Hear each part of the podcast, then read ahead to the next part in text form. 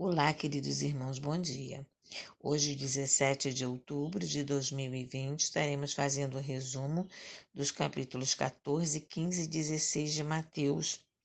Iniciamos falando sobre o rei Herodes, que fica temeroso com a fama crescente de Jesus, e supersticioso, Herodes temia que João Batista tivesse voltado dos mortos para assombrá-lo. Culpado de um casamento imoral, ele tentou silenciar a voz do avivalista João Batista, colocando-o na prisão. Esse inimigo do avivamento encontra maior liberdade para agir quando a expectativa das multidões apoia suas ações. Pessoas ou grupos com tendência a operar de modo semelhante a Herodes raramente fazem seu trabalho sujo sem antes ter o apoio maciço da opinião pública. Continuando, a gente vai entrar agora na parte sobre a multiplicação dos pães. E aí a gente vê aqui que a primeira multiplicação dos pães e peixes, os apóstolos, voltando à presença de Jesus, lhe relatam tudo quanto haviam feito e ensinado. E ele lhes disse: Vinde repousar um pouco à parte no lugar deserto, porque eles não tinham tempo nem para comer, visto serem numerosos os que iam e vinham. Então foram sós no barco para um lugar solitário. Muitos, porém, os viram partir e, reconhecendo-os, correram para lá, a pé de todas as cidades, chegaram antes deles. Ao desembarcar, viu Jesus uma grande multidão e compadeceu-se deles, porque eram como ovelhas que não têm pastor e passou a ensinar-lhes muitas coisas. Em declinando a tarde, vieram os discípulos a Jesus e lhe disseram: Deserto este lugar. E já avançada a hora, despede-os para que, passando pelos campos ao redor e pelas aldeias, comprem para si o que comer. Porém, ele lhes respondeu: Dai-lhes vós mesmos de comer.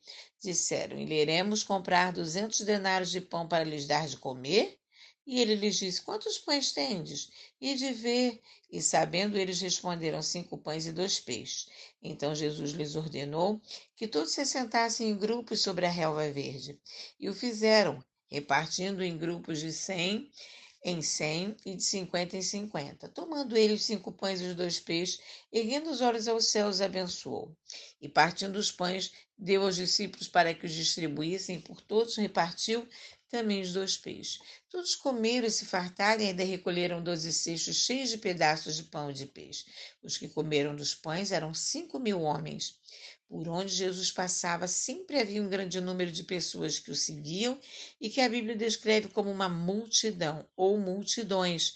Isso com certeza porque todos queriam receber cura, instrução e bênçãos de toda sorte.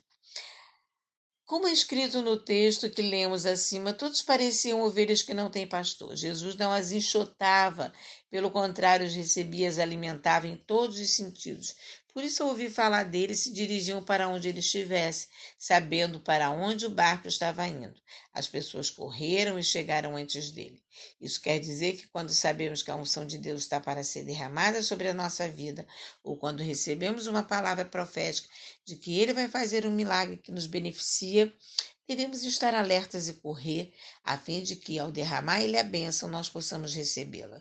Isso é estar sempre alertas e vigilantes aos sinais do Espírito Santo para podermos comer o melhor dessa terra. Se quiserdes e me ouvirdes, comereis o melhor desta terra. Assim diz a palavra. Jesus multiplicou os pães e peixes e neste texto em especial, o Senhor quis dar uma grande lição de amor incondicional e fé aos discípulos. Ele tinha alimentado aquele povo espiritualmente durante todo o dia, provavelmente caminhando entre a multidão, também para curá-la e não demonstrava contrariedade por isso. Assim esperou até o fim do dia, pois, como filho de Deus que era, sabia que mais cedo ou mais tarde teriam fome. Os discípulos, embora caminhando todos os dias com ele, ainda não tinham a mente aberta para compreender suas atitudes, faltava-lhes mais fé. Ainda pensavam mais nas coisas da carne do que nas coisas de Deus. Estavam cientes da necessidade de alimento daquele povo, mas não conseguiram se lembrar de que estavam diante daquele que tudo podia prover. Este foi um momento de teste para a fé dos discípulos como homens. Estavam conscientes das suas limitações e da responsabilidade que tinham diante de si. Quiseram se ver livres dela de uma forma mais prática, despedir o povo para as suas casas. Provavelmente se surpreenderam quando Jesus lhes disse: Dá-lhes vós mesmos de comer. Como? Tanto é que fizeram cálculos rápidos avaliando aquela necessidade em 200 denários de pão. Um denário romano equivalia a uma dracma grega, ou seja, era uma moeda de prata compatível com o salário de um dia de um trabalhador braçal. Recebe, o que em nossa moeda brasileira de hoje poderia equivaler a 10 dólares. 200 denários seria uma grande quantia de dinheiro. Mesmo assim, seria insuficiente para alimentar 5 mil homens, sem contar mulheres e crianças, normalmente excluídas das contagens de qualquer censo. Logo, Jesus perguntou: Quantos pães tendes? Então a situação pareceu mais incapacitante ainda, pois tinham apenas cinco pães e dois peixes. Jesus os dividiu em grupos de cinquenta e cem e os fez assentar sobre a relva. Os números 5 e 10 eram importantes no sistema decimal empregado na Palestina. O número zero, quando acrescentado a outro, poderia indicar multiplicação. De certa forma, por exemplo, o número 1 um transmite o conceito de unidade e o caráter sem paralelo de Deus assim como a unidade entre Cristo e o Pai, a união entre os crentes e Deus e a unidade que existe entre os crentes. Colocando o número zero ao seu lado pode significar bastante vezes, da mesma forma que 100 equivale a um número grande e mil ou dez mil a um número infinitamente grande. O número 10 também pode significar o primeiro número de um começo maior, algo completo ou fidelidade, além de ser considerado por alguns como o número da igreja. O número 5 tem o significado espiritual do cumprimento fiel das promessas de Deus referente aos cinco livros do Pentateuco. E assim, nós podemos ver que, diante de todas essas circunstâncias, Jesus nos deu um ensinamento interessante. É que Jesus fez a multidão se assentar sobre a relva. Isso para nós significa que quando nos aquietamos e entregamos nossa causa diante dele, reconhecemos a nossa carência. Ele começa a agir a nosso favor, multiplicando nosso suprimento. Porque será que só havia pães e peixes para alimentá-los?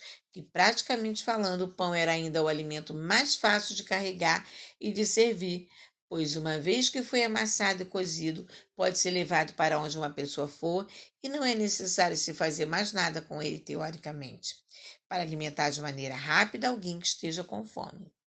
Então, irmãos, Jesus ali despede aquela multidão e sobe ao monte para orar ao Pai, voltando a encontrar com eles no famoso episódio em que caminha sobre o mar. E agora vamos continuar em Mateus 15, que aqui nos fala sobre a tradição dos anciões, que diz: toda planta que meu Pai Celestial não plantou será arrancada. No tempo da colheita, toda planta que o Senhor plantou será facilmente reconhecida, porque começará a produzir fruto. Em um sentido geral, a passagem pode ser aplicada aqui, a passagem de Levítico 19, e quando tiverdes entrado na terra e plantardes toda árvore de comer, se-vos-á incircunciso o seu fruto.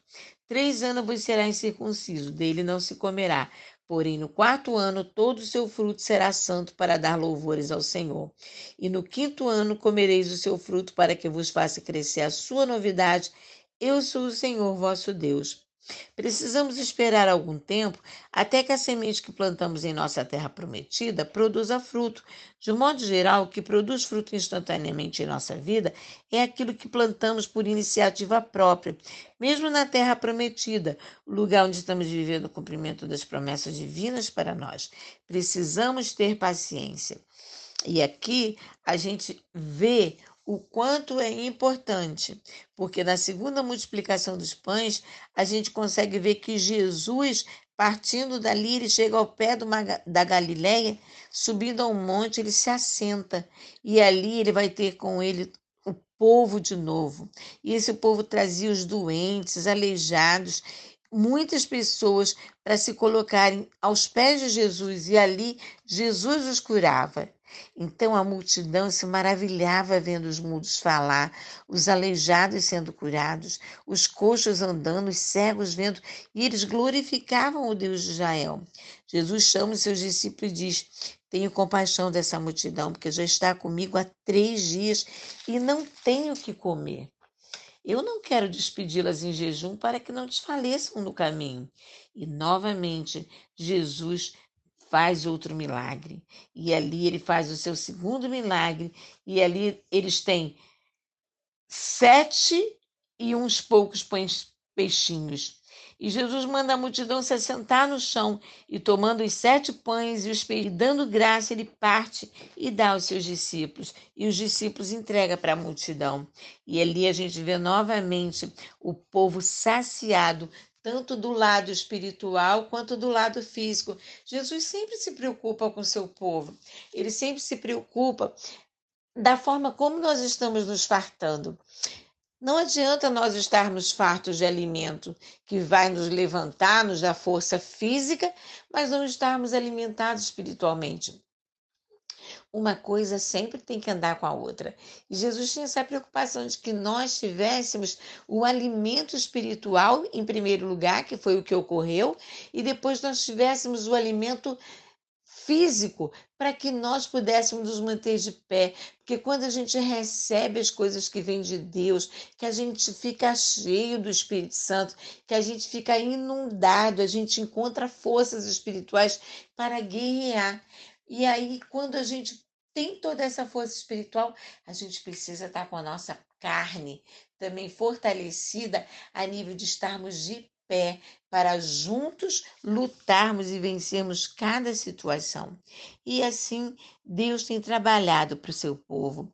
E ali no capítulo também 16 de Mateus, a gente vê o fermento dos fariseus a gente vê os líderes religiosos hipócritas, porque a liderança religiosa, em Mateus 16, ela pode tornar-se um dos maiores obstáculos ao mover genuíno do Espírito Santo durante um avivamento. Se os líderes não estiverem submetidos à verdade da palavra de Deus, a religiosidade produz frieza espiritual, incredulidade, porque não estão fundamentadas na fé. Ela sempre busca indícios, sinais e provas irrefutáveis, mesmo quando o agir do Senhor é amplamente evidente. Jesus chama tais pessoas de hipócritas, uma geração má e adúltera. Então, ao falar com seus discípulos que se esqueceram de levar pão para a jornada, o mestre usou a simples ilustração do pão para alertá-los sobre o fermento dos fariseus e saduceus, o dogma religioso desprovido de sua aplicação espiritual e de um coração puro para com Deus é como um pão envenenado. Então, a gente vê aqui a necessidade de nós estarmos ligados nessa área, porque a gente precisa compreender, entendeu? Que isso é necessário. E ali a gente vê também as vitórias sem precedentes que estão por vir. Porque se a igreja se mobilizar contra a estratégia do inimigo nesta década, nós teremos vitórias sem precedentes em todos os campos de batalha. E as portas do inferno lá não prevalecerão contra a igreja. As portas do inferno são os pontos de acessibilidade do inimigo.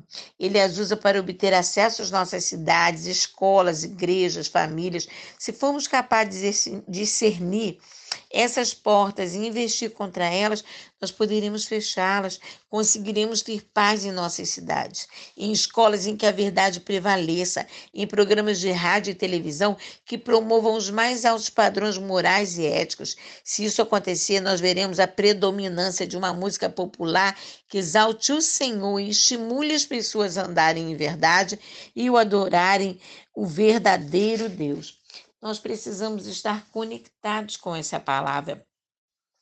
Determinado primeiro no céu, porque primeiro Deus nos dá acesso ao seu poder, depois ele nos concede a expressão verbal desse poder. O Espírito Santo sabe de tudo que se passa na glória, revelando ao coração do homem pensamentos do Altíssimo, a resposta todas as nossas necessidades, o derramamento do Espírito, o avivamento e todas as condições necessárias ao mover de Deus são primeiro determinados no céu e só então manifestados na terra.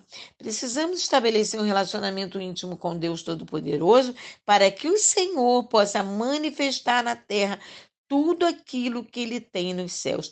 Esse é o ideal cristão, irmãos. Que o Pai Celestial nos ajude a não negligenciar a santa comunhão com Ele e, não nos, e nós não abandonarmos o nosso lugar secreto de oração, pois só assim Ele manifestará a sua glória publicamente porque Jesus ele foi o maior exemplo do avivalista ideal. Ele exortou a todos os que desejavam segui-lo a ter uma vida semelhante à sua. Os verdadeiros avivalistas, eles negam a si mesmos, eles carregam diariamente a sua cruz, eles estão dispostos a perder tudo aqui na terra por Cristo. Aqueles que não se dispõem a viver dessa maneira perderão muito mais na eternidade. Deus abençoe a sua palavra, Deus abençoe as nossas vidas, Deus nos faça entender o quanto é importante no tempo hoje que vivemos, que muitos ainda estão engatinhando na vida espiritual. Nós precisamos ter paciência uns com os outros, precisamos aprender mais do Senhor, nos conectarmos dia após dia na Sua palavra e podemos levar esse Evangelho a toda a criatura, de forma que elas possam ver em nós uma verdade, uma realidade, não apenas de falar, mas de vida. Precisamos viver o verdadeiro Evangelho e vidas serão impactadas, vidas serão curadas, vidas serão libertas, vidas serão salvas. Esse é o nosso compromisso nessa terra. Que Deus abençoe a todos, Deus abençoe a sua palavra. Peço desculpas pelo texto imenso, mas coisas que são necessárias para que nós possamos aprender a viver dentro da palavra. Amém.